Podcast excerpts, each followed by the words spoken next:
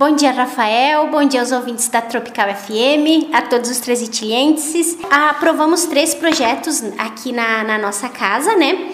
Um deles é sobre o plano plurianual do, do município de Três Itilhas para o quadriênio de 2022 a 2025. O outro é sobre o CIMA, é um artigo de lei complementar número 45 de 2012, né? Antes disso, a prefeitura contribuía com 4%. O CIMA é o convênio de saúde dos, dos funcionários públicos, né? Antes desse projeto, a prefeitura contribuía com 4%. E após é, dia 2 de janeiro de 2022, a Prefeitura passará a contribuir com 5% para o CIMA. E o outro projeto também que foi aprovado é o número 12 de 2021, que altera o artigo 3 da Lei número 805 de 91, de 28 de novembro de 1991, onde cria o Conselho Municipal de Saúde.